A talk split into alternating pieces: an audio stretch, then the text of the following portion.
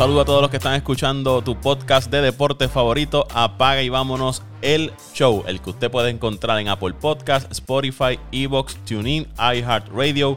Apaga y vámonos el show. Ahí usted nos se suscribe, lo comparte con sus amigos y familiares y agradecido como siempre por todo el respaldo que nos dan cada semana al podcast de Apaga y vámonos el show. Para este episodio me acompañan José Raúl Torres y Antonio Toñito Cruz. Saludos muchachos. Saludos Toña, saludos Paco, saludos a mi hermano Dante que no se escuchó hoy, eh, así que hay que ponerle un warning. Y a Luisito que nunca nunca está. Y ahora menos. Y, ahora, menos. Ahora menos y ahora menos.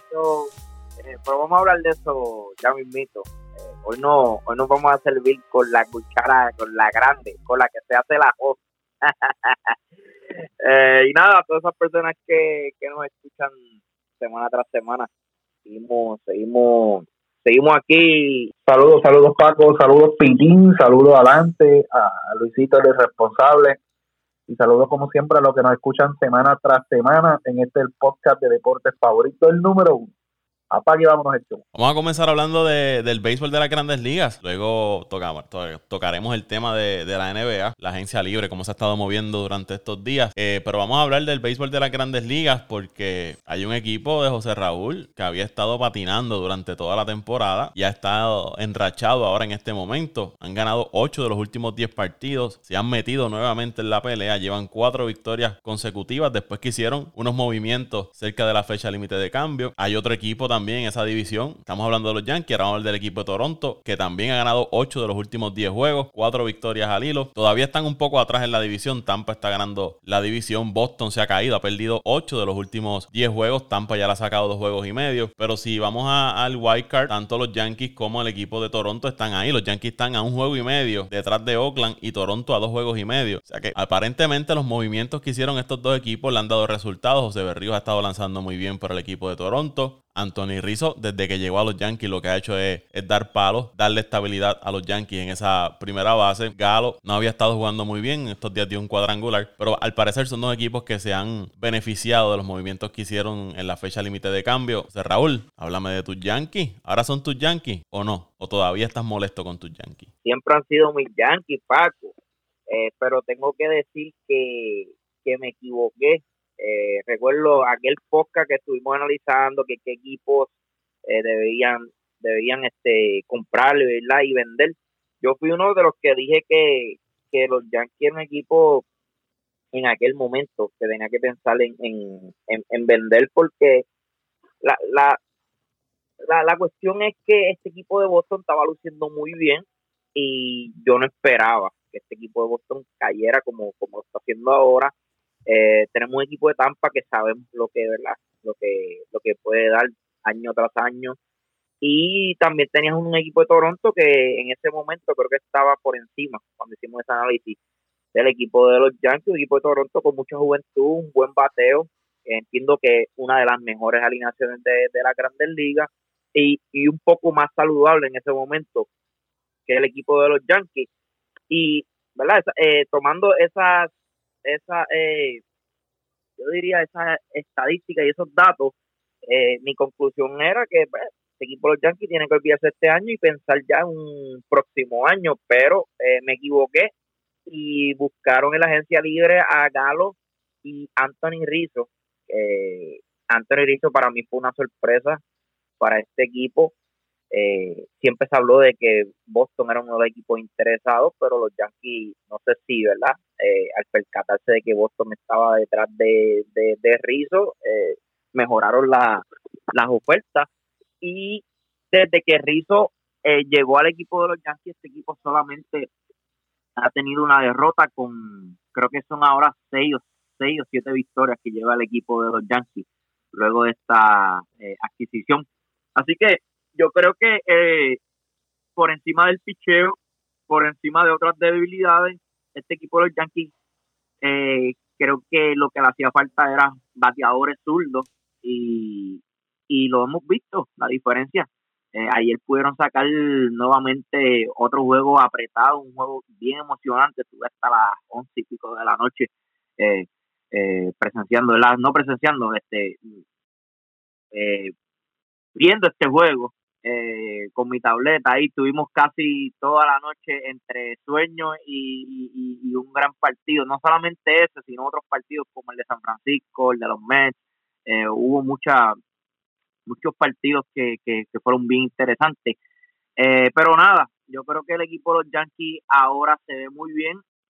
no creo que ganen la división. Este equipo de Tampa se ve todavía superior a los Yankees, pues tienen una ventaja que pues, los, los, no, tienen una, una, una pequeña, yo no diría una gran ventaja, pero una, una ventaja que al final quizás se le haya, se haga difícil al equipo de los Yankees superarlo, pero estoy casi seguro que este equipo de los Yankees va a agarrar eh, uno de esos puestos de, de White Card y se debe enfrentar a un equipo de Oakland o, quién sabe, un equipo de Toronto. Sí, lo acabo de decir, yo no creo que este equipo de Boston eh, pueda colarse en el wild card. No hicieron los movimientos suficientes para reforzar este equipo. Así que me voy con el equipo de los Yankees y Oakland. Y si no está Oakland, me voy con el equipo de Toronto. Antes de ir con, con Toño, quiero hacer un comentario sobre, sobre la alineación de los Yankees. Yo recuerdo que al principio de temporada veíamos en esa alineación en la parte de arriba, segundo, tercer, a veces cuarto bate, jugadores como Hicks, como Gleyber Torres, que no le estaban dando el resultado. Yo nunca vi a un, jugador como Hicks, tercer, cuarto bate en un equipo. Y ahora, al llegar Anthony Rizzo, al llegar Galo, Rizzo te cubre esas posiciones en la parte de arriba de la alineación, te da la oportunidad de entonces bajar a jugadores como Gleyber Torres, a Hicks quizás utilizarlo viniendo del banco, que te pueden ser más efectivos que jugando todos los días y estando bateando segundo, tercero, cuarto en esa alineación de los Yankees. Así que me parece que eso también, la llegada de Rizzo, la llegada de Galo, ayuda al equipo de los Yankees en esa parte, que tú no tienes que tener bateadores como Hicks, tercer, cuarto bate en, tu equipo. Eso era algo que a mí nunca me, hacía sentido. Yo no, no, sé, ¿verdad? Si era que el dirigente estaba buscando alternativas, pero nunca, y de hecho aquí lo mencionamos, ¿sabes? Cuando usted tenía un jugador como Hicks, como tercer, cuarto bate en su equipo, algo estaba mal en esa, en esa alineación. Y ahora pues con la llegada de, de Rizzo, que lo han estado utilizando como segundo bate. Ahora los equipos tienes que enfrentarte a un LeMahieu, a un Rizzo, a un Josh, a un Stanton. Un 2-3-4 bastante poderoso en esa alineación de, los Yankees. Eh, antes de pasar con Toño, y, y otra otro dato interesante es que mucho, ¿verdad? La mayoría de los, de los expertos, la mayoría de los fanáticos pensaban que la, que la debilidad de los Yankees era el picheo. Pero ahí está el picheo. Ahora mismo este equipo está contando con un Taylon, eh, Taylon creo que se pronuncia, el muchacho que trajeron de Pittsburgh, está luciendo muy bien. Eh, trajeron a Cortés desde el bullpen, eh, es otra, otro brazo que, ha lucido eh, espectacular en estas últimas salidas. también creo que bajaron, subieron un muchacho de, de AAA estos días con contra el equipo de Baltimore que aunque tú digas el equipo de Baltimore, equipo que es sotanero, pero sabemos que este equipo de Baltimore también mueve muy bien el bate. Y estos lanzadores que no tienen nombre están haciendo un gran trabajo con este equipo y ahora mismo tienen a Ford, Montgomery, a Domingo Germán eh, fuera de su de su roster. Creo que está con COVID y los demás están con, con, lesiones. Así que eh, lo raro, ¿verdad? Lo raro del béisbol es que, que muchas veces creemos que, mira, porque no hay un nombre en esta votación, eh, este equipo necesita necesita un lanzador. Pero no, esto, esto, estos lanzadores que no tienen nombre, que han salido de la nada, están haciendo un trabajo quizás hasta mejor que el mismo Cole, que es el que es el caballo de los Yankees, el que tiene verdad el, contrato grande eh, con el equipo de Nueva York. Paco, ¿qué te podría decir? No se esperaba menos de ellos para eso se movieron. ¿O es que es diferente lo que hicieron los, Yankees a lo que hicieron los Mets, a lo que hizo Toronto, a lo que hicieron, lo que hizo este los Dodgers, todos estos equipos, este Tampa Bay que se reforzaron? Eh, eso ya estaba establecido desde el principio. El problema de los Yankees no era el picheo ni ha sido el picheo. Están entre los primeros 10, yo creo entre los primeros 5, para ser más exacto, en efectividad colectiva de las grandes ligas, solo que el bateo daba asco. Tenías unos tipos como Aaron Hicks, siendo tercer bate, siendo segundo bate. Tenías un tipo como Gary Sánchez, o lo tienes todavía ahí, pues que ahora no se nota tanto el, el, el, el, el bache que, que, que, hace Gary Sánchez en, el, en, la, en la alineación, tanto ofensiva como defensivamente. y traerte dos individuos, un tipo como, como Rizzo, que aunque no está teniendo su mejor temporada, es un bateador de mucho contacto que le va a beneficiar la verja de softball que tiene el Yankee Stadium por ese right field. Un tipo como Galo, que aunque se poncha mucho, es un tipo de fuerza que también se va a ver beneficiado de esa verja de, de right field de, de, de Yankee Stadium. Y pues hicieron los movimientos y aquel que hace el movimiento tiene derecho a mejorar. Lo hicieron para mejorar, hicieron los movimientos que ellos entendieron correctos y le están dando sus resultados, pues tienen derecho a mejorar.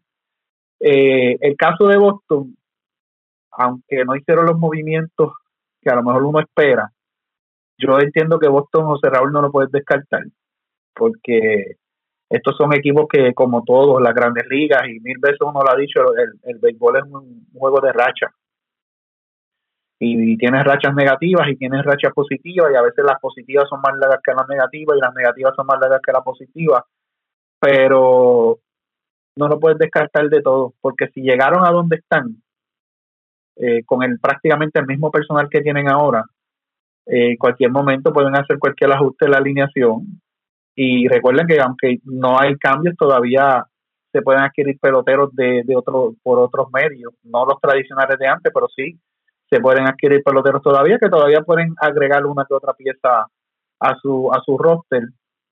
Eh, pero está interesante, está interesante esa división este de la, de la americana, ahora se ha puesto más interesante todavía y vamos a ver eh, en finales de septiembre, octubre, vamos a ver quiénes son los que están ahí en esa división luchando por la postemporada. Y en el otro lado, en la división este de la Liga Nacional, ahí también se ha puesto interesante la situación, porque los Mets que habían estado liderando esa división por cerca de tres meses, diría yo, que estuvieron al frente. Ahora el equipo de Filadelfia es quien está liderando la, división. Y le sacaron el último partido que se enfrentaron, lo ganó Filadelfia. Eso les dio la ventaja. Tienen medio juego ahora por encima del equipo de, de los Mets. Y en el caso de Atlanta, ahora también se encuentra a un juego, pero no de los Mets, sino un juego del equipo de, de Filadelfia, que había sido otro equipo que había estado atrás en la división, uno de los equipos que se había dicho que era favorito para ganarla. Y entonces de los Mets estar al frente, que habían sacado, yo recuerdo, 6, 7, hasta 8 juegos de ventaja en esa división. Han ido perdiendo terreno, han perdido 7 de los últimos 3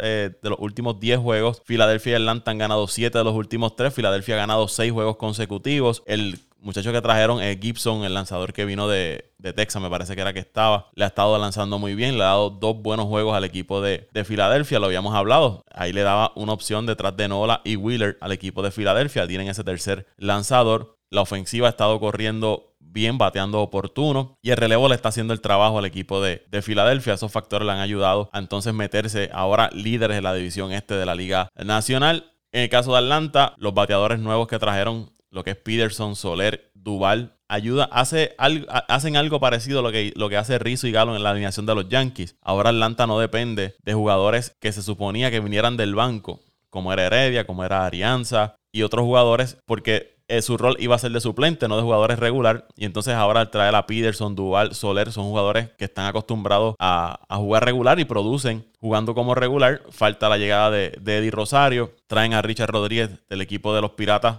Le da estabilidad también en la parte final del bullpen. Así que al parecer estos equipos aguantaron.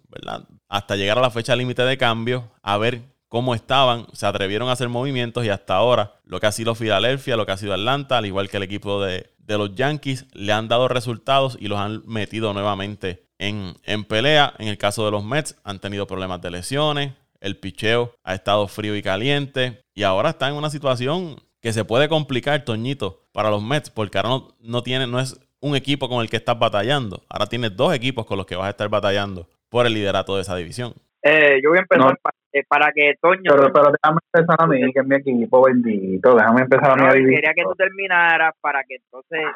¿Verdad? no, no, no, no, espera, espera que yo lo diga y después, te, después te sirve con la vamos, vamos con tu análisis, vamos con tu análisis. No, no, Paco tiene toda la razón, son dos equipos. Y aún me sostengo que aunque el equipo caliente ahora mismo y que acaba de pasar al liderato de esa división por medio juego son los Phillies, todavía yo me sostengo que el equipo eh, que, que, más preocupación me tiene es Atlanta. Porque los Phillies siempre han sido eh, fríos, calientes. y ya estas rachas positivas de los Phillies ya en un momento de la temporada la tuvieron, estuvieron al frente de la división y después cayeron eh, malamente hasta la tercera posición. yo creo que llegaron a estar luchando el cuarto con, con Washington, si no me equivoco, después de esa racha negativa, pero el equipo más consistente ahora mismo es el equipo de Atlanta. Se reforzó muy bien también eh, y el problema de los Mets, Paco, eh, como estuvimos hablando antes de comenzar el podcast, las lesiones tienen a su a su caballo eh, Jacob de Grom lesionado que no se espera que regrese hasta finales de este mes, principios del otro. Eh, perdiste por toda la temporada a, Peterson, el novato que estaba enderezando y cuando más caliente estaba se lesionó. Eh, perdiste a Lucchesi por toda la temporada y sabrá Dios hasta cuándo el año que viene con una, una cirugía tomillón.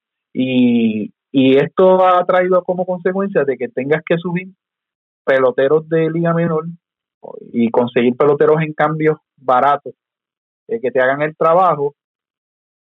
Y también como consecuencia ha tenido el sobreuso de su bullpen, que han llegado esos momentos donde no tienen un inicialista o un iniciador eh, programado o, disponible para iniciar un juego y han tenido que iniciar su juego con, con el bullpen, como mencionamos en la, en la en, la, en el podcast anterior y si a eso le suma que la ofensiva de los Mets esto durante toda la temporada ha sido más fría que caliente. La, ahora mismo la ofensiva de los Mets eh, está última o penúltima en carreras eh, anotadas por juego, que lo que lo estaba manteniendo en la primera posición y con una buena temporada era que su picheo estaba haciendo el trabajo, su bullpen aún así eh, sigue haciendo el trabajo, pero no es lo mismo cuando tú entras con tres, cuatro carreras de ventaja a un partido y a tu bullpen le hacen una o dos carreras, a cuando entras con una carrera de ventaja o una o dos carreras de ventaja y a tu bullpen le hacen una o dos carreras,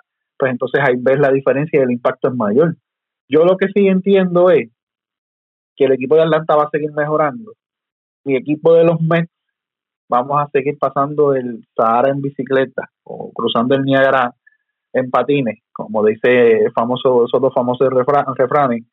Eh, y si entramos, pasamos este mes y entramos septiembre, eh, o, o, arriba en la división, aunque sea por poco, o abajo, segundo o tercera división, aunque sea eh, un juego, dos juegos, medio juego abajo, entiendo que cuando llegue septiembre tenemos más posibilidades para, para pues para ganar la división o entrar por el wildcard, pero la meta es ganar la división porque el wildcard está bien difícil entrar con esos equipos del, del oeste. Sí, sí, también este las lesiones han afectado.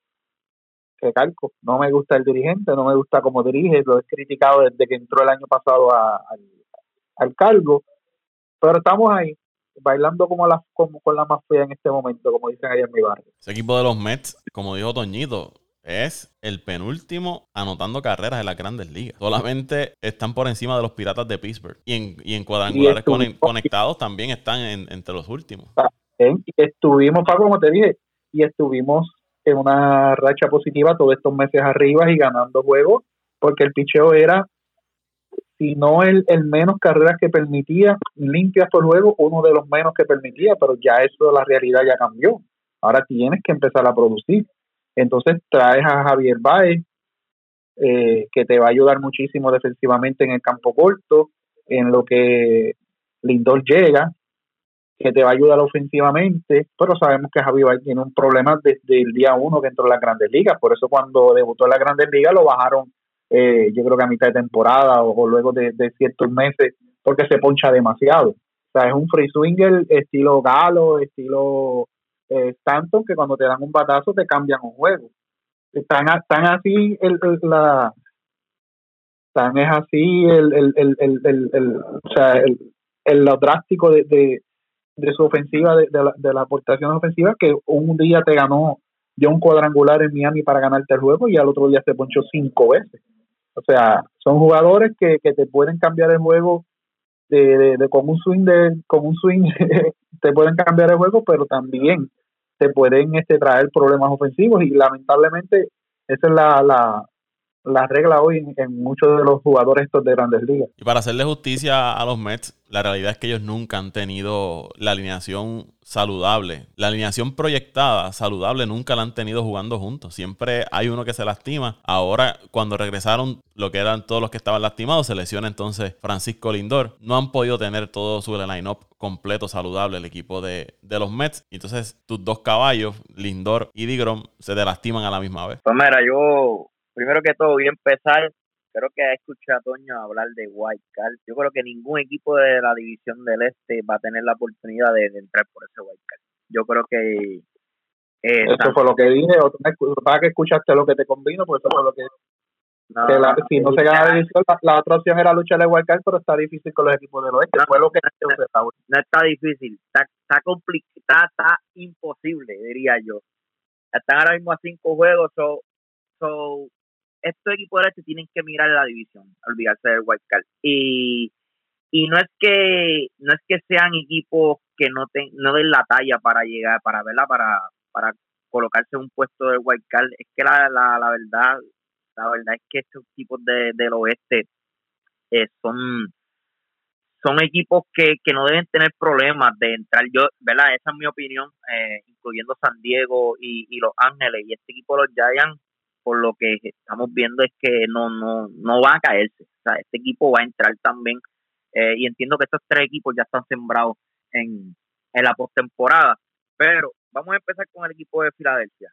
Yo creo que este equipo de Filadelfia ah, son dos las razones por, por, por eh, ¿verdad? Por, por, por lo que llevan estos días, esta racha de, de victoria, creo que llevan seis victorias. Una de ellas es la, la, la, la, el aporte que está haciendo Bryce Harper en estos últimos juegos. Bryce Harper eh, por fin se está ganando el dinero, aquel dinero que yo recuerdo que defendió mucho mi compañero y compañero de nosotros, Luisito Vázquez. Por fin, eh, Bryce Harper se está empezando a ganar el billetito, ha lucido muy bien, ayer tuvo un gran cuadrangular, ¿verdad? Para despegar al equipo de Filadelfia eh, en esa octava entrada. Eh, yo creo que esa es una de las razones, necesitan de él, porque, ¿verdad? Por eso le pagaron y por eso está en el medio de la alineación, por eso es el tercero, segundo y cuarto bate eh, algunas veces de este equipo. Eh, la otra de las razones es que siempre se habló de que este equipo de Filadelfia, su, su debilidad era su picheo y trajeron a este muchacho Gibson que le va a hacer un gran trabajo. Hasta el momento ya lo ha hecho. Creo que ya ya ha tenido dos salidas verdad creo que lo dijiste Paco eh, luciendo muy bien, luciendo muy bien, un tipo que te puede traer 6, 7 entradas sólidas, eh, más traíste a Ian Kennedy, que ha tenido buena campaña también en Texas, eh, lució muy bien también anoche, lo pude ver en esa última entrada. Eh, yo creo que, que sí, cubrieron esas debilidades, se movieron bien en el 3 deadline y ahí están los resultados. se ve otro equipo pero para que este equipo siga continuando ¿verdad? Eh, esta hacha de victoria y tener la oportunidad de, ganar la división, necesitan de Bryce Harper. Necesitan de Bryce Harper como, como lo está haciendo en este momento. Pasando al equipo de Atlanta, eh, este equipo de Atlanta yo creo que, que también se movió bien, pero tienen un pelotero que ha despertado. Hubo unas campañas buenas, sé creo que fueron dos años atrás que subió de las menores y, y recuerdo que hizo eh, buenos números y se hablaba muy bien de él, pero el año pasado no lo vi muy bien, no sé, me puede este eh, corregir Paco, pero es Hailey, el, cuarto bate ahora mismo que están utilizando. Este muchacho después del All Break se ha vuelto loco bateando, creo que lleva 7, 8 cuadrangulares, más tú le añades a un Freeman que está teniendo una gran temporada nuevamente y trajeron este muchacho de, de los Cubs, Pederson, este equipo de Atlanta como que tiene esta magia de traer peloteros de otras organizaciones, peloteros que, que saben, que sabemos que tienen eh, la, la, la, la calidad, ¿verdad? Tienen el potencial para, para tener buenos números y por alguna razón en otros equipos no, no, no, no, no ponen los números y cuando llegan a esta organización de Atlanta, eh, no sé si, si este, si el dirigente o la organización le, le trae confianza a estos peloteros para que para que pongan los números. Está Pederson, Riley y el pichón se ha visto un poquito mejor, eh, pero yo no vi que hayan hecho eh, unos grandes cambios. Creo que el único lanzador que trajeron fue Rodríguez. Tú me este, corregirás, este, Paco. Pero la verdad el caso es que si esta ofensiva sigue también luciendo como está, está luciendo hasta el momento, luego del All Break, va a ser un equipo también difícil para, para los Mets, que con el, equipo que voy a terminar, ¿verdad? De, terminar este tema de la división del Este. Yo creo que hay que darle también, creo que Paco lo dijo, lo de las lesiones, no han tenido la oportunidad de tener su alineación completa desde la suspensión de Cano a principio de temporada. Pero eh, yo creo que este equipo de los Mets no se movió muy bien en, la, en, el trade deadline. Lo dije la semana pasada, es un equipo divertido de ver, tener a un Javier Baez, tener a un Francisco Lindor, tener a un Digrón, eh, tienen muchos peloteros que la verdad el caso es que cualquiera pagaría por, por verlo. Pero yo veo que esta alineación, especialmente verdad la alineación, eh, tiene muchos peloteros que, que tienen laguna eh, ofensiva, como Javi Baez, son tipos que Toño lo dijo ahí que un día te pueden eh, dar una victoria con un batazo grande, con un cuadrangular, hasta con un corrido de base, pero hay días que, que desaparecen y esto y, y, y, lo estamos viendo ahora mismo con Javi Bay. Creo que de los siete, ocho juegos que ha participado, ha tenido dos grandes juegos que prácticamente le dieron la victoria a este equipo de los Mets. Pero en los próximos, en los, en los, demás juegos no se ha visto. Eh, cogiendo ponches, eh, creo que hasta ha cometido errores. Que si este equipo de los Mets continúa jugando este tipo de pelota, de un día somos eh, lo que, ¿verdad? Lo que, lo que se espera, eh, como el caso de Javi pero otro día este no podemos hacer trabajo, va a ser bien difícil para el equipo de los Mets. Yo creo que lo que necesitan es consistencia, tener más consistencia, también lo estamos viendo en el bullpen, días que Edwin Díaz parece ser el mejor closer de la liga y otros días que, que cualquiera le puede conectar un cuadrangular. Eh, va a ser bien complicada, no sé, si tú me preguntas hoy, no sé quién debe ganar esta división, porque este equipo de Filadelfia, a pesar de que está jugando buena pelota, es un equipo también que cuando entra en hachas negativas, eh, eh, se convierte en un equipo, yo diría, del montón.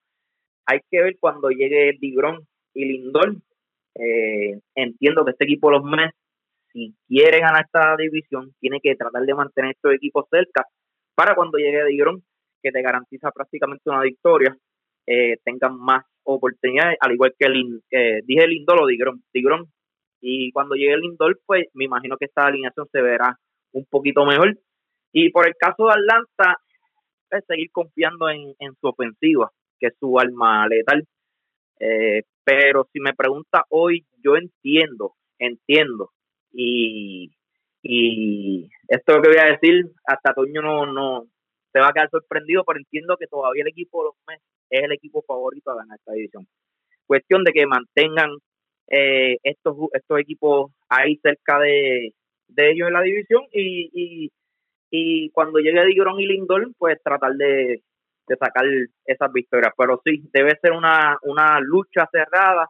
Quizás esta división se termine en unos dos o tres juegos para, para cuando se concluya la temporada. Voy a, voy a tocar un, po un poco, ¿verdad? El caso de, de, Atlanta. Me parece que cuando ellos pierden a Cuña por el resto de la temporada, eso los motivó a quizás buscar un jugador que pudiera hacer el trabajo no al nivel de Acuña, pero que pudiera llenar ese hueco. Y, como les dije, la llegada de, de Jock Peterson ha sido muy buena para el equipo de Atlanta. El 20 juegos que lleva con el equipo está bateando cerca de 300, me parece que está por encima de los 300, ha conectado tres cuadrangulares, ha remolcado 13 carreras y eh, ha bateado oportuno, ha, bateado oportuno. Sabemos que Peterson viene de una, de una, organización, estuvo con Chicago, pero su carrera la comenzó con la organización de los Dodgers, que era una organización que ahí el pelotero no tenía que jugar todos los días, sí te traían de, de bateador emergente y estás acostumbrado a este tipo de situaciones de, de, los momentos claves en el partido, los momentos de clutch, y ha respondido muy bien. Eh, Peterson ha jugado distintas posiciones en los bosques, ha sido primer bate, ha sido sexto bate, ha estado donde quiera que lo han puesto en la, alineación, ha producido muy bien. Eh, Peterson me parece que es bien importante que, que llegara al equipo de Atlanta. Atlanta tiene fuera a Ian Anderson, uno de sus iniciadores, Travis Diarnot, que es su catcher regular. Me parece que ahora mismo la posición más débil que tiene el equipo es la receptoría. Se,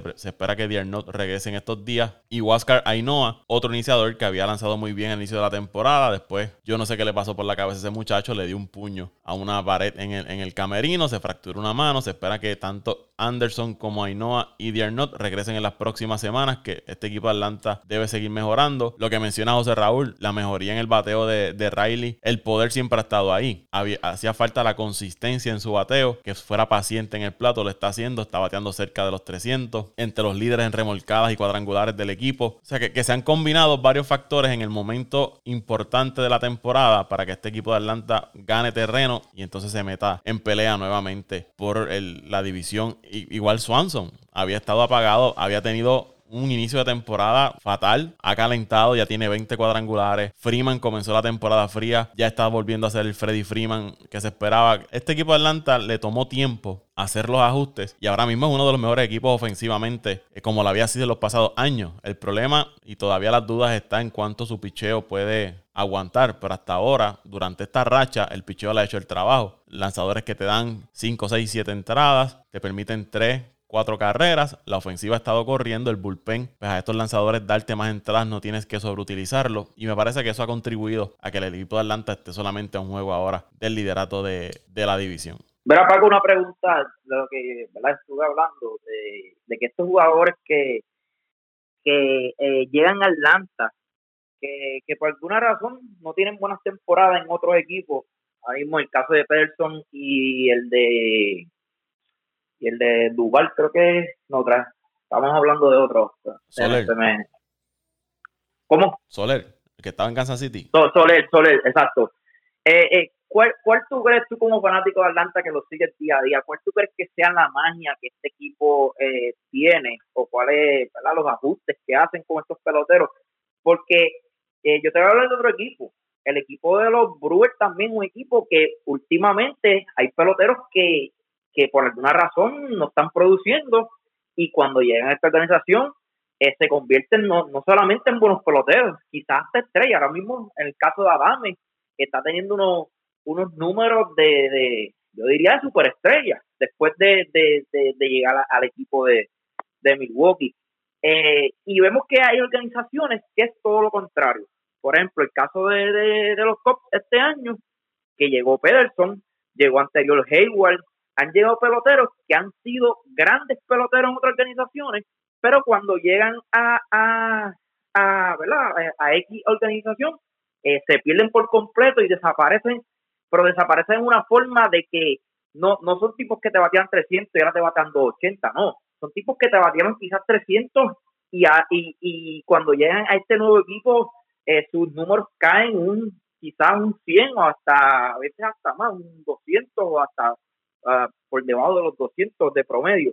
¿Cuál, tú crees que sea esa, ¿verdad? Le pregunto a los dos, esa magia o ese ajuste que están haciendo estos equipos? El caso de Atlanta me parece que es algo cultural de la organización. Sabemos que por muchísimos años, por décadas, ha sido una franquicia que no han ganado series mundiales, lo que han ganado es una, pero siempre se han mantenido eh, siendo competitivas en su división. Es una franquicia que usted no ve eh, problemas eh, mayores, revoluces con los peloteros, revoluces en la organización. La última que recuerdo hace mucho tiempo, no hace mucho tiempo, la más, la más reciente fue aquella cuando sacaron al gerente general, al presidente de operaciones, por haber estado firmando jugadores violando las reglas de la grandes ligas. Pero más allá de eso, son organizaciones, el caso de Milwaukee, que pasan por debajo del radar en cuanto a problemas, no son organizaciones donde los jugadores, grandes ciudades, en, cuestión de que el jugador llega y está pendiente, ¿verdad? Al faranduleo, a todo este tipo de distracciones. Ahí vas a jugar. Eh, lo único que tienes, por decirlo así, es jugar béisbol. Tienes jugadores en el camerino que son líderes, que son los que mandan en ese camerino, los que tienes que respetar. En el caso de Atlanta tienes un Freeman, en el caso de, Milwaukee tienes un Lorenzo Kane, tienes un Jelly, tuviste a Ryan Brown, jugadores que llevan muchos años, que cuando este tipo de jugadores quizás veteranos llegan, dicen dicen, ok, el líder es él, yo tengo que dejarme llegar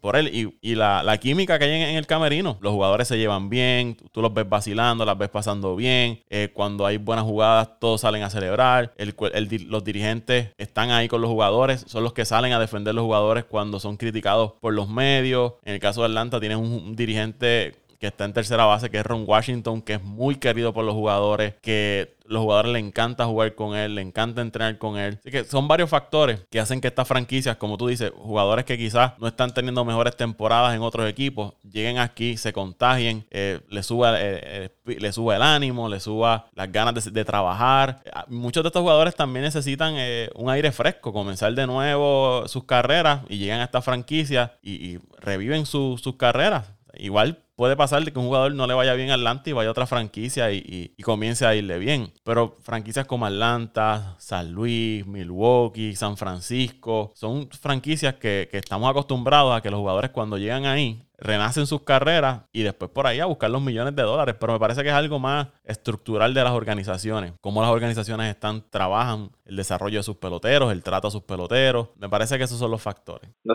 totalmente de acuerdo con Paco. Totalmente de acuerdo con Paco. Es algo cultural de, las franquicias como tal. De las franquicias como tal se han enfocado en, en pues, desarrollar ese tipo de cultura y la han sabido mantener durante todo, todos los años, prácticamente durante la existencia de la, de la, de la franquicia. Tú no has escuchado que yo recuerde Revoluce eh, ni anteriores, antes que nosotros tengamos conocimiento que se hayan este, mencionado ahora, ni, ni, ni recientes dentro de la organización. Sí, el caso de Osuna y otros jugadores que han tenido problemas eh, con la ley o problemas personales fuera del terreno, pero así dentro de, las organizaciones no. Eh, sí son organizaciones que les gusta sacar el mayor provecho a, a los jugadores y al dinero que pagan por los jugadores, tratando de invertir lo menos posible, pero pues dándole la oportunidad para que para que produzcan. Eso es, como dice Paco, es algo ya cultural, algo institucionalizado en, cada franquicia. Y para que José Raúl no se sienta mal,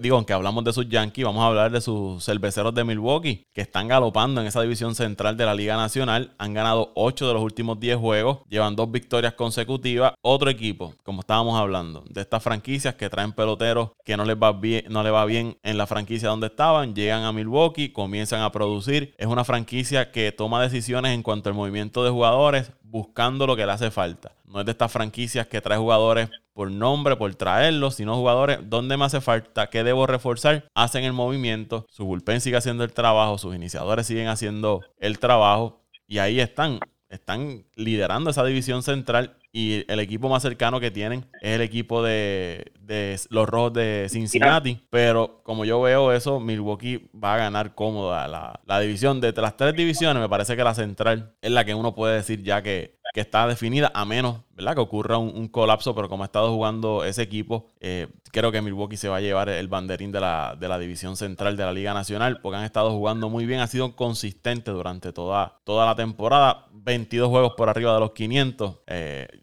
es el segundo mejor récord de la Liga Nacional, así que, me parece que Milwaukee ya, ya pueden continuar celebrando en Milwaukee. Después de ese campeonato de los Bucks, vayan celebrando ya el banderín de, de los cerveceros.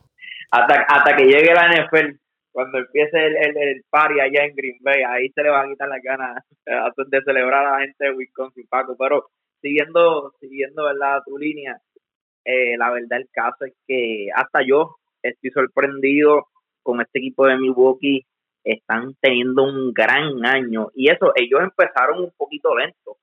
No sé si recuerdan, este equipo de Milwaukee prácticamente empezó la temporada por debajo de 5 o 6 juegos por debajo de los 500. Llegaron a estar en un momento, que fueron unos 16, 20, algo así. Seguro que al principio de temporada no, no habían empezado bien.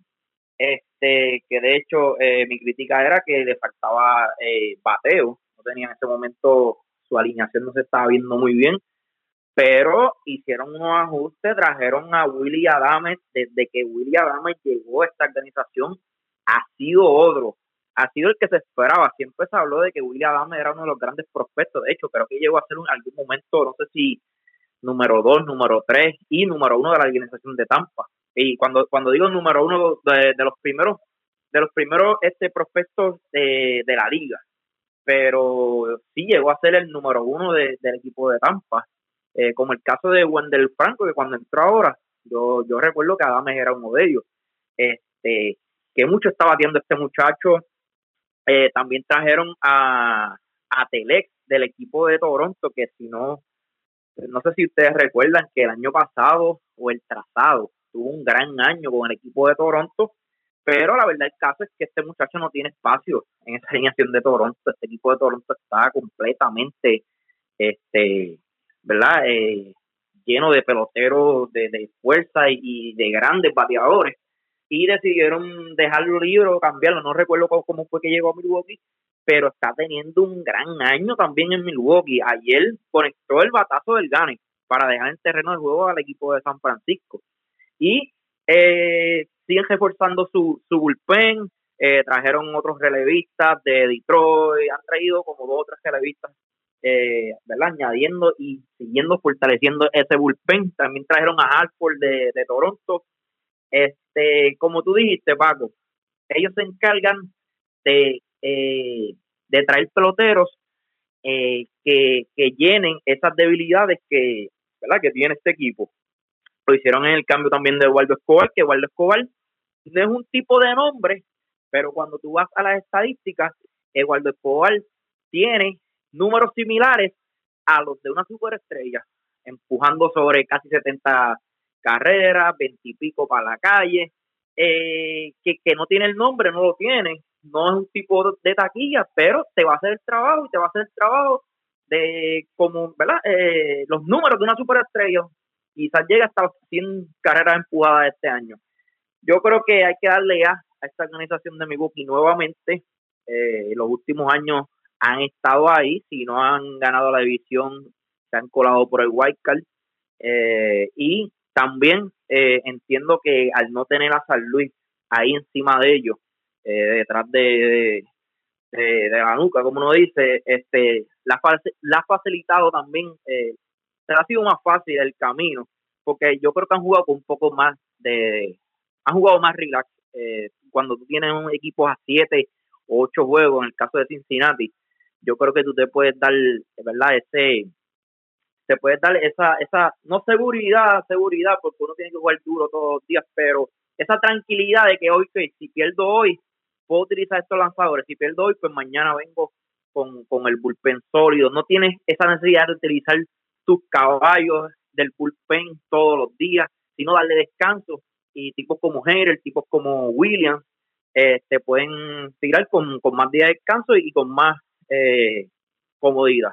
So, nada, ese es mi, mi resumen eh, con, con, con, con, lo que está pasando con este equipo y, espero que, bueno, ahora mismo mis eh, expectativas para este equipo es que deben, deben ganar la división y por lo menos deben ganar una serie de las playoffs. Para que tengan una idea, en el caso de, de Willy Adames, Adames cuando estuvo con Tampa esta temporada, batió 197, 5 cuadrangulares y 15 remolcadas. Desde que está con el equipo de Milwaukee, 66 partidos, batea 291, 14 cuadrangulares, 43 remolcadas. El cambio ha sido de, del cielo a la tierra lleva 19 dobles con el equipo de, Milwaukee, 71 indiscutibles. Y lo importante también, apenas tiene 25 años y su agencia libre va a ser en el 2025. Porque Milwaukee tiene ahí un jugador bajo contrato que va a entrar en sus años de, arbitraje,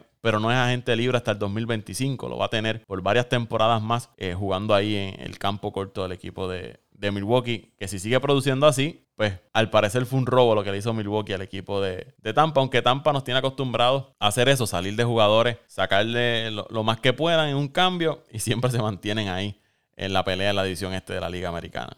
Vamos a hablar un momento del baloncesto de la NBA.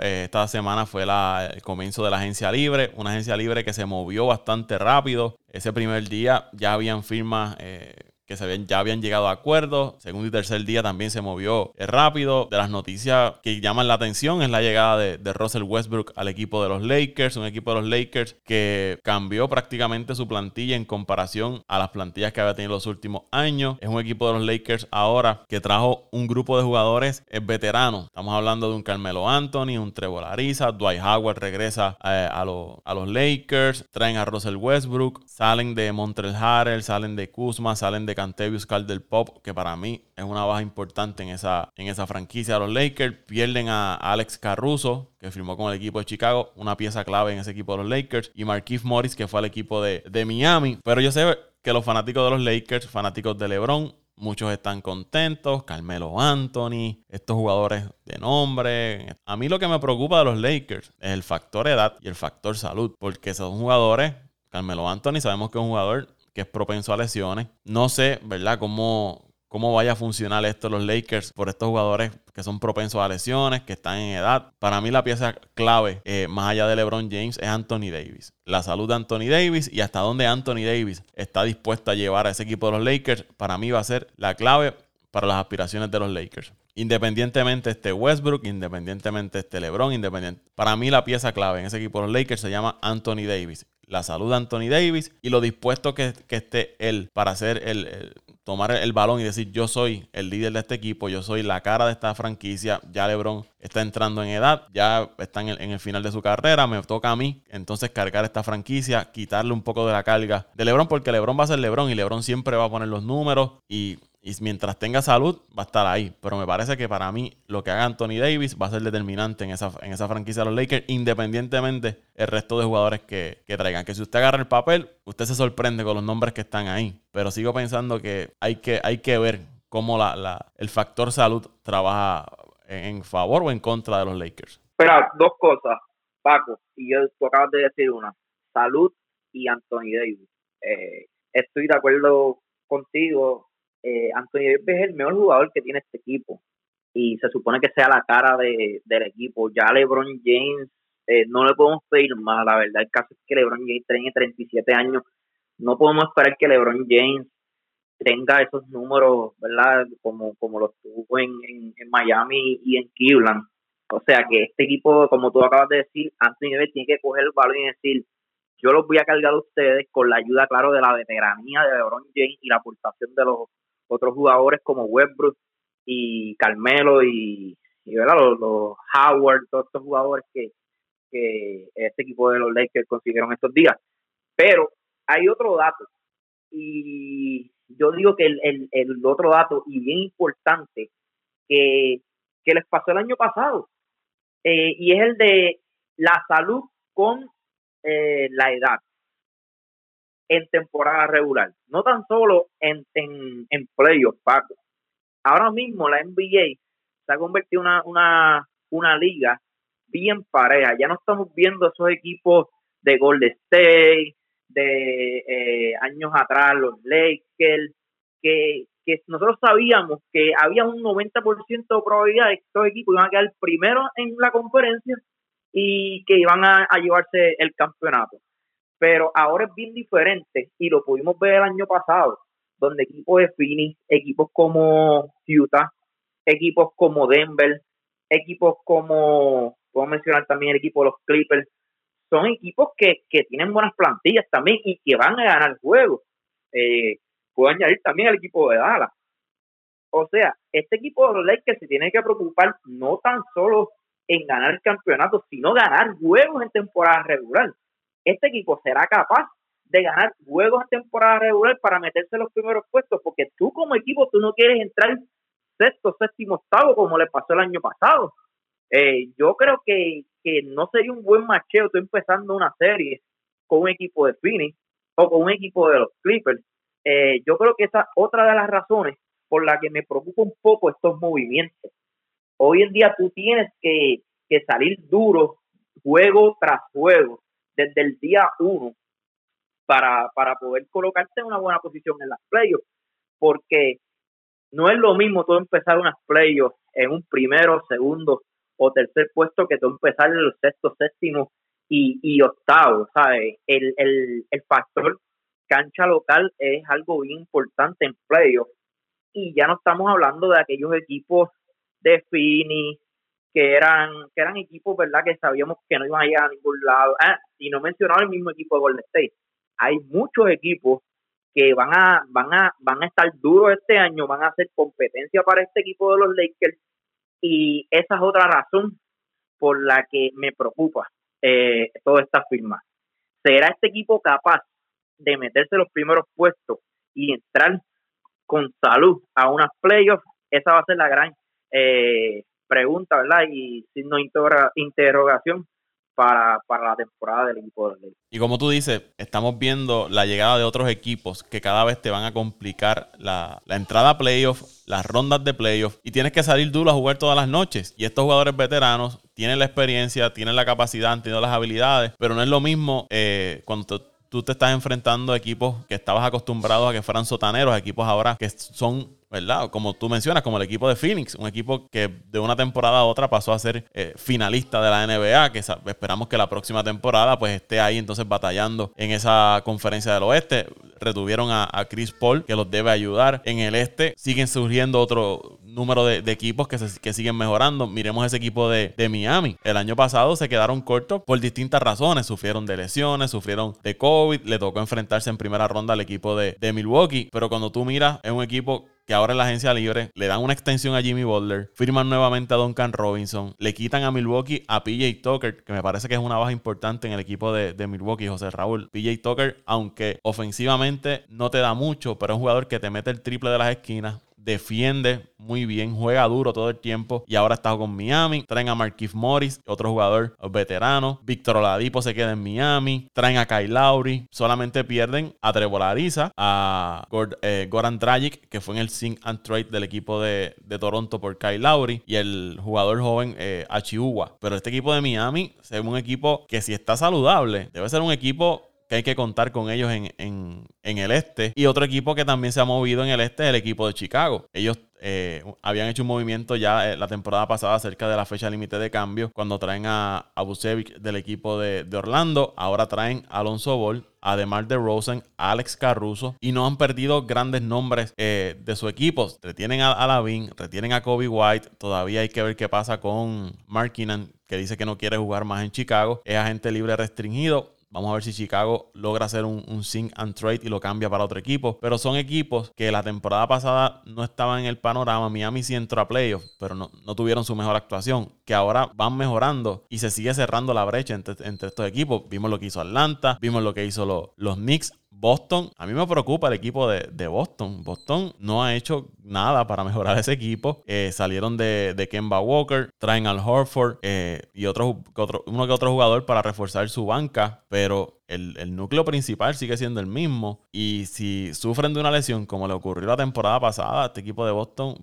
lo vamos a ver eh, quedándose corto en primera ronda de, de playoffs. Se habla mucho de que ellos se están preparando para hacer una oferta por eh, Bradley Bill, de que eso se dé. Recuerdo cuando se hablaba de Anthony Davis, no, que van a traer a Anthony Davis y se aguantaron y no trajeron a, Anthony Davis. Que, Hay equipos que han mejorado, pero hay, hay equipos como Boston que se han quedado prácticamente sin hacer nada. Definitivamente de acuerdo nuevamente contigo, Paco. Eh, este equipo de Miami, a mí me gusta lo que hizo este equipo de Miami. Eh, contrario que terminaste hablando de este equipo de Boston.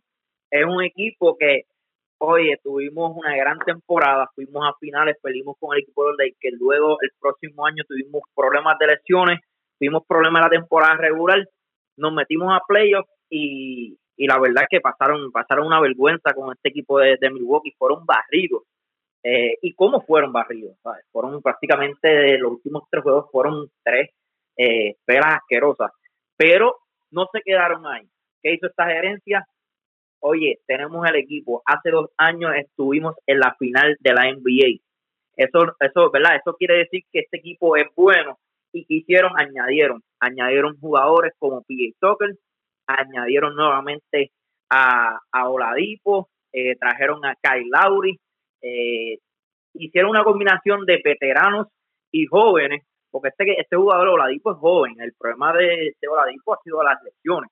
Eh, yo creo que es uno de los equipos más balanceados ahora mismo en la NBA. Tienen fuerza debajo del tablero con, con Adebayo, eh, tienen grandes tiradores como la Dipo, eh, el mismo Kyle Lowry, tienen defensas con Jimmy Boulder, perdóname. Duncan Robinson. Duncan Robinson, y traes también a PJ Tucker. ¿Sabes? Este equipo es una combinación de todo. Tienes tiro, tienes defensa, tienes veteranía y tienes juventud. yo creo que mejor, mejor no lo podían hacer. El problema de este equipo, ¿cuál es, Paco? La salud. Hay que ver si Víctor Oladipo eh, por fin tiene una temporada completa, o al menos una casi completa. Eh, también el mismo Jimmy Butler ha sufrido de, lesiones, Adebayo también tuvo unas eh, lesiones el año pasado. yo, yo creo que este equipo es salud, si este equipo se mantiene saludable, no tan solo es favorito en el este, yo diría que es favorito a ganarlo todo. Eh, el mismo Kyle Lowry ha, sufrido antes de lesiones, pero me gusta, me gusta lo que hizo este equipo de Miami. No se quedó ahí eh, y se movió. Y hoy día me atrevo a decir que es un top 5 team de la liga. Por otro lado, eh, estuviste hablando de, de, ah, de, lo de PJ Tucker. Como fanático de Milwaukee, dolió, claro que dolió, que PJ Tucker se, haya ido para el equipo de Miami, pero la verdad el caso es que este equipo de Milwaukee no podía ofrecerle esa cantidad de dinero a PJ Tucker. Era o Boris o, o PJ Tucker y la decisión yo creo que fue correcta. Tú tienes que ir con, ¿verdad? Con el tipo joven. ¿Y, te salió más económico? Porque te iba a salir más barato. perdóname. ¿Salió más económico? Sí, te ahorraste 6 millones de dólares y traíste jugador joven eh, que quizás no tenga la misma defensa de PJ Tucker, pero puede, puede defender, hace el trabajo y es mucho mejor tirador hoy día que, que, que PJ Tucker. Eh, y trajeron también ayer, trajeron un muchacho, eh, se me olvidó ahora mismo el nombre, Allen, Grayson Allen, creo que es proveniente del equipo de Memphis, un gran tirador.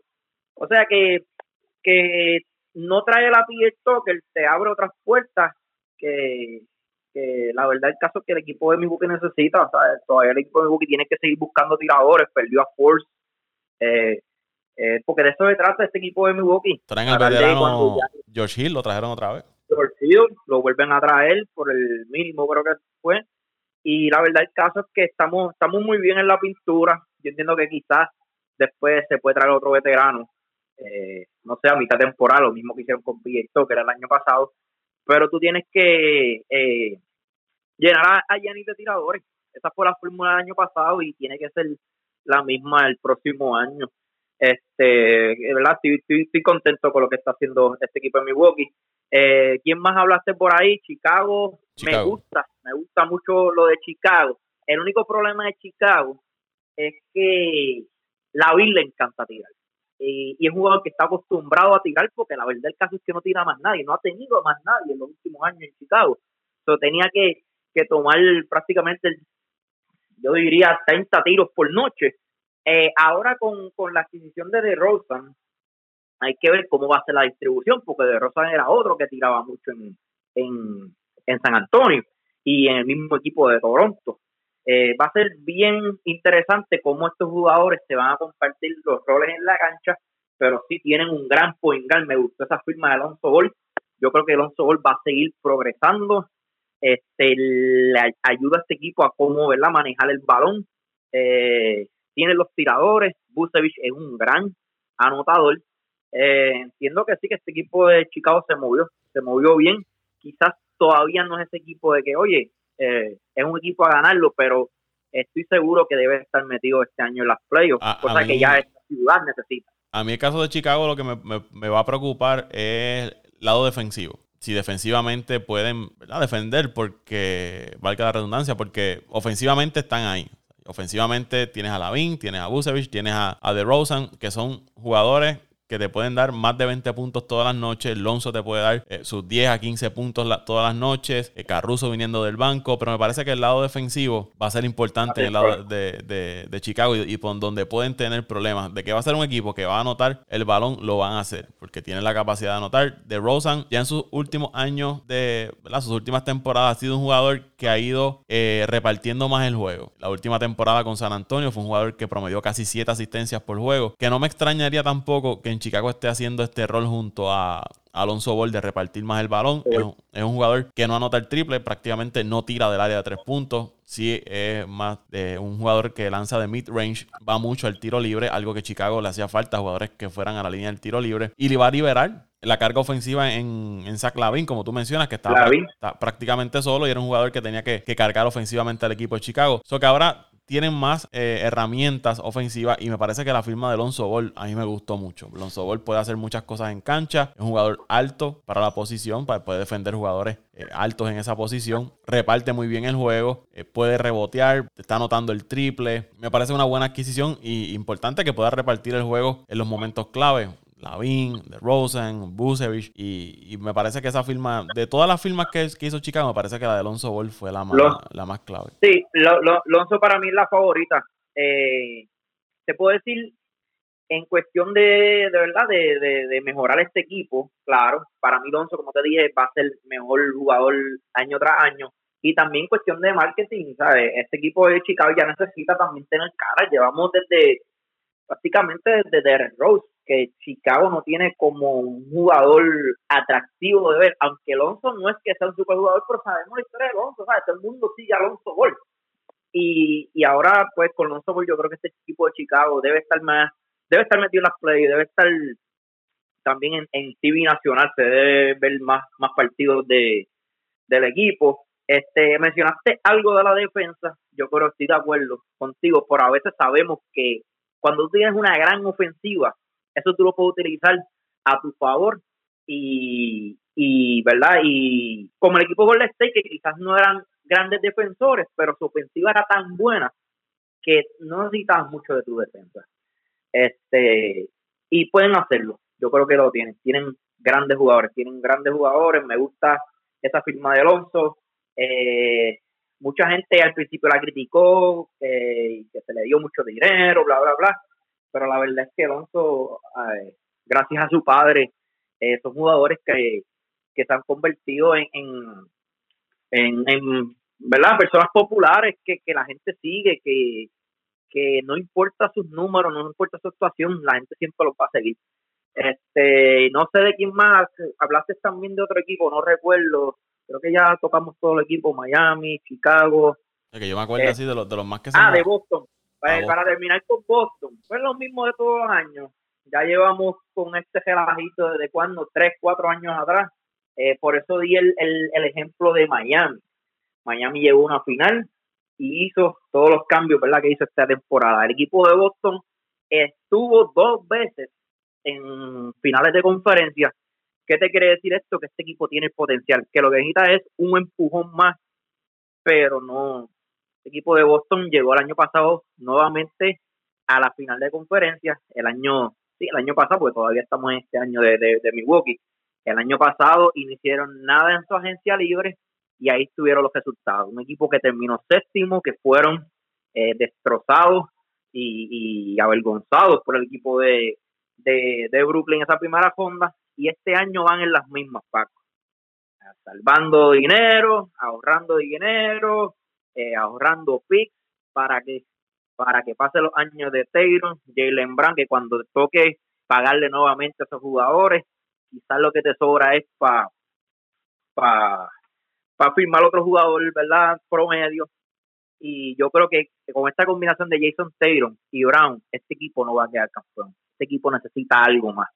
Eh, vamos a ver si, ¿verdad? Traen a Bradley Bill. Yo creo que Bradley Bill es uno de los mejores anotadores. Con él ya este equipo se vería a otro nivel. Pero ahora mismo esta plantilla de Boston, yo me atrevo a decir que van a terminar en el mismo puesto que terminaron el año pasado, entre sexto, séptimo y en la octava posición.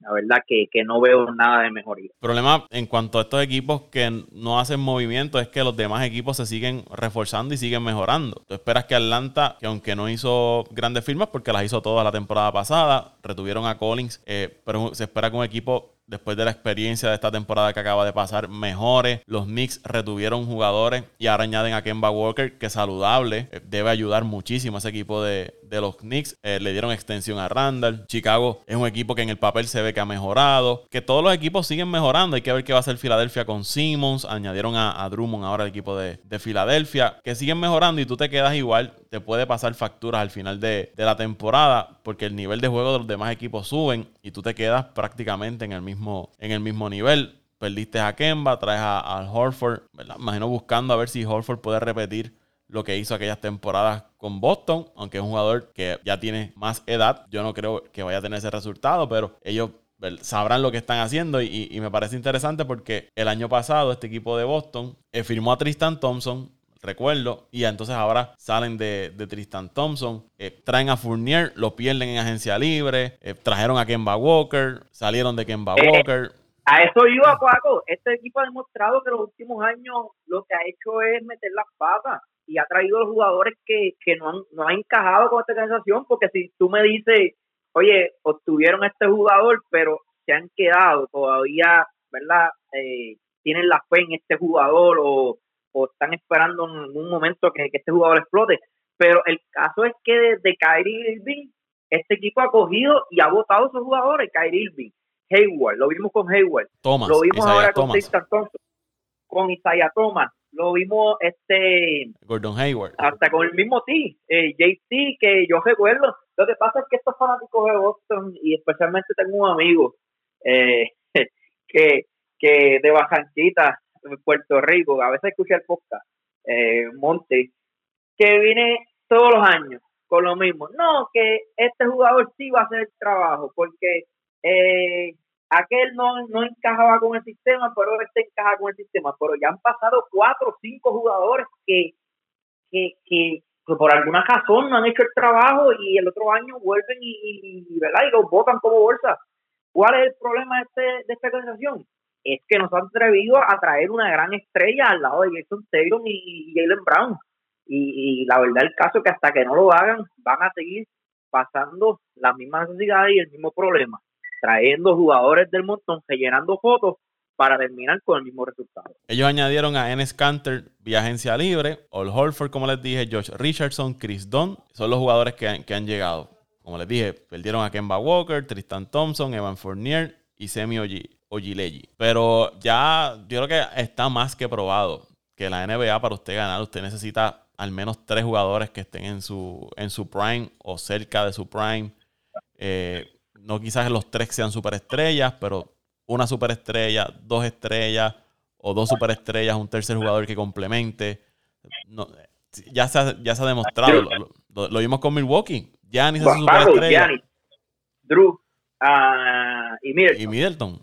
No, eso, quizás no, no... Lakers, quizás los Lakers es el único que no ha tenido unos tres estrellas en un mismo equipo, pero pero con LeBron y Anthony Davis. Tienes LeBron y Anthony Davis, ¿sabes? Estás teniendo prácticamente saludable Anthony Davis, un top 5 de la liga, y LeBron un top 5 de la liga. estás teniendo dos top 5 de la liga en un mismo equipo. Eh, y tenían jugadores de, de, rol que hacían el trabajo, como eh, Rondo, eh, Howard, eh, tuviste a Danny Green, ¿sabes? Que, que es el único que quizás eh, último equipo que, ganó un campeonato que no tuviesen tres, tres estrellas, pero si vamos a hablar desde antes, desde antes del tiempo de Kobe Bryant para acá. Es más, yo me atrevo a decir desde San Antonio. San Antonio con, con Ginobili, Parker y Duncan. Y luego llegó este los Lakers con, con Gasol, Kobe y Lamarón. Y tuviste también a Juan Artés, que, que sea como sea, eran, eran caballos, eran estrellas. Con Artés solito cargó a este equipo de Houston. Yo recuerdo una vez a, a unas play y por poco eliminaban a este equipo los Lakers. Y luego tuviste a, al equipo de Miami con, con LeBron, Bosch y, y, Way. Y luego de eso tuviste también, antes de eso tuviste a los Celtics con que fueron prácticamente los que empezaron estos esta fiebre del, del, de las tres estrellas, ¿verdad? Con Garnett, Allen y, y Pierce. So, prácticamente los últimos 20 años, Paco, esa ha sido la fórmula. Tú tienes tres estrellas un equipo para tú ganar un campeonato. Y Boston la sigue dejando pasar. Vamos a ver si este año se atreven a hacer una movida grande y traer ese jugador es importante, porque esperando por los novatos, esperando por, por los picks, se les va a hacer tarde, seguirán pasando los años, equipos seguirán mejorando y entonces los jugadores jóvenes que tiene como Tatum, como Brown, les va, les va llegando la edad, que son relativamente jóvenes, pero ya vimos a Brown que sufrió una lesión que se perdió bastante tiempo de, la temporada. Así que vamos a ver qué pasa con, este equipo de, Boston en los próximos episodios, según vaya corriendo los resto de jugadores que quedan en la agencia libre. Vamos a seguir hablando sobre los demás equipos. Pero me parece que de estos equipos, los más movimientos que se mantuvieron haciendo, los Lakers, Chicago, Miami, y un equipo que, prácticamente se quedó sin hacer ningún movimiento grande como lo fue el equipo de, los Celtics de Boston. Milwaukee, ya hablamos, ¿verdad? Que se, se quedó con Portis, perdieron a PJ Tucker, que es el campeón, ¿no? No hicieron grandes movimientos en, su roster, eh, pero es un equipo que no me extrañaría que según vaya corriendo la, temporada, busquen uno que otro jugador o, de estos jugadores que están por ahí en las ligas de desarrollo que, les puedan hacer el trabajo y, los traigan, pero su núcleo principal está ahí. Holiday, Middleton, Yanis, López, está ahí y debe ser uno de los favoritos nuevamente. Tienes, tienes, a Divichencho de vuelta nuevamente, la gente se olvida. que estuvo lastimado. Es un gran jugador, quizás el, el cuarto mejor jugador de, de, bueno, yo no diría el cuarto, pues, ahí, ahí pondría a Bruce López, pero es el starting five de, este equipo. Tiene a Divichencho y tienen otro muchacho que el año pasado lució muy bien. Lo que pasa es que no dio juego en playoff porque la verdad el caso es que, que tú, no puedes inventar, pero de apellido no, Nora, se me olvidó ahora mismo cuál, cuál es el nombre, pero un gran anotador y participó ahora en las Olimpiadas y tuvo buen, ¿sabes? tuvo buenos números. Que un equipo, creo que fue con un equipo de, creo que fue que de Nigeria que jugó, eh, es un gran anotador. Y nada, yo creo que Milwaukee va a estar nuevamente ahí. No, no, no deben ser los favoritos. Yo creo que los favoritos vuelven a hacer el equipo de Brooklyn saludable. Este, añadieron pero a, añadieron a Patty Mills, el equipo de Brooklyn, es un gran jugador. y, y jugó grande, jugó grande este, y es un jugador este juego de, que, le gusta. que, que aceptó 40 al equipo de, de Que sí, él juega con Australia en, la, en las Olimpiadas. Eh, es un jugador que le gusta esos momentos grandes de, del clutch. No le tiene miedo. Cuando la tiene que tirar, la tira. Eh, es un, me parece que es una firma importante para ese equipo de, de Brooklyn. Es un jugador que en el caso de que Kyrie Irving esté lastimado o diga que se va a coger vacaciones dos semanas en plena temporada, pues Patty Mills puede, puede cubrir ese, ese hueco que deje Kyrie Irving. Me parece que es una buena firma eh, esa de Patty Mills en el equipo de Brooklyn, que pasa quizás por debajo del radar, pero es una, firma importante y, va a ser clave para las aspiraciones del equipo de... No, definitivamente. Yo creo que con, con, ¿verdad? con esto de, después del 3 deadline, ya prácticamente los, los, peces grandes se fueron. Este, yo me voy con, con el equipo de los Nets nuevamente, deben ser los favoritos y detrás de ellos, pues un equipo de Milwaukee. Eh, voy a contar nuevamente con este equipo de Atlanta. Eh, yo creo que deben mejorar su juego. Eran, son muchachos jóvenes que, como tú dices, eh, ya se dieron de, una gran temporada, de una, de una gran playoff. Yo creo que van a llegar con esa experiencia. Este, temporada regular, Trey John debe mejorar su juego. yo creo que también debe ser otro equipo que debe estar ahí metido. Y si busco, y claro, eh, el equipo de Miami. Yo creo que esos son mis top eh, cuatro eh, para, para la conferencia del Este. Y en los próximos cuatro equipos, yo, yo creo que debe, hay que ver, ¿verdad?, cómo, cómo corre la temporada, pero ahí debe estar metido el equipo de Chicago, el equipo de Nueva York, el equipo de, Boston. Filadelfia. Y, el equipo de Filadelfia, pero el equipo de Filadelfia, hay que ver qué es lo que van a hacer con, con Ben Simmons, porque sin Ben eh, estás prácticamente hablando de un nuevo equipo. Eh, no podemos dar unas predicciones cuando este equipo prácticamente va a cambiar eh, completamente su, su, su, estilo de juego. Eh, pero sí, yo creo que yo me voy con esos top four. si, si hay un equipo que quizás esté fuera de ese top four, yo diría que puede ser el equipo de Atlanta, pero, pero sólido en el papel eh, debe ser, debe ser, no hay, no hay, no hay duda que debe ser el equipo de Brooklyn, eh, Milwaukee y el equipo de Miami, Pablo. No sé si tú estás de acuerdo con, ¿verdad? con, mi, con mi comentario. por lo menos Brooklyn y, Milwaukee y Miami, todo va a depender de factor salud, pero deben ser de los favoritos ahora mismo en, esa, en esa división.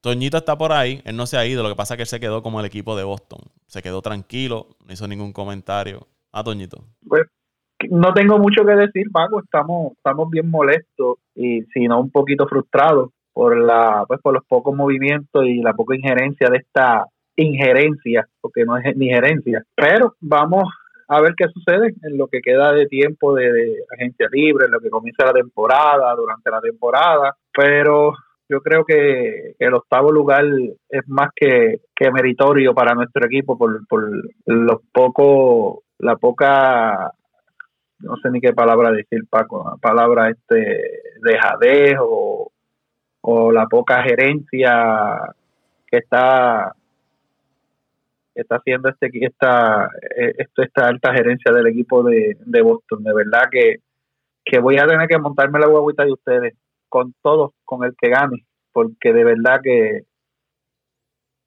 no, no, no hay mucha cosa que decir. Estamos bien frustrados Paco bien frustrados bueno, vamos a dar hasta aquí este podcast de Apague y Vámonos el Show. ¿Dónde lo siguen? Eso es mucho, perdóname, Paco, perdóname. Eso es mucho que decir, ¿oíste? Porque Toño casi siempre. Es leal, es leal. Él, él, busca como pues, una excusa, pero para que ustedes vean lo malo que está este equipo de Boston, que un fanático, que los fanáticos mismos se han dado cuenta que. Eh, y, y no es porque no sea. Yo siempre lo he dicho, yo soy un hater de Boston, de todos los equipos de Boston, pero pero ese equipo de Boston estaba ahí, ha tenido la oportunidad y, nada, se han quedado ahí esperando, como que esperando por el momento, pero ¿qué momento van a esperar? Y como tú dijiste ahorita, Paco, pasan los años y los equipos mejoran. Eh, a ver, no, no, no sé qué están pensando. Ahora sí, ¿dónde lo siguen en las redes sociales? Bueno, a mí me siguen como siempre en Twitter, arroba Antonio Cruz 528 en Twitter, arroba Antonio Cruz 528 en Twitter. A mí me siguen en Facebook, José R. Torres, y en Instagram. Lo busqué a mi muchacho. Se me perdió el Instagram. Ahí me siguen como arroba Paco Lozada PR en Twitter, arroba Paco Lozada PR en Twitter. Al podcast lo siguen en Twitter e Instagram como Apague y Vámonos el Show Podcast. Apague y Vámonos el Show podcast. Gracias por la sintonía, gracias por el apoyo que nos dan todas las semanas al podcast de Apague y Vámonos el Show. A José Raúl en Instagram lo siguen como, como JR Torres. Torres. Pero Torres, Torres es con dos E. Así que J. E. Mismo, lo que pasa es que siempre me confundo con, o, es dos E o dos S. Por eso e, ya lo tengo. JR Torres con dos E. Siguen a José Raúl en Instagram. Recuerde que usted se puede suscribir a este podcast gratis en Apple Podcasts, Spotify, Evox, TuneIn, iHeartRadio. Ahí usted consigue el podcast de Apague y vámonos el show. Será hasta la próxima semana. Un abrazo a todos. Apague vámonos el show.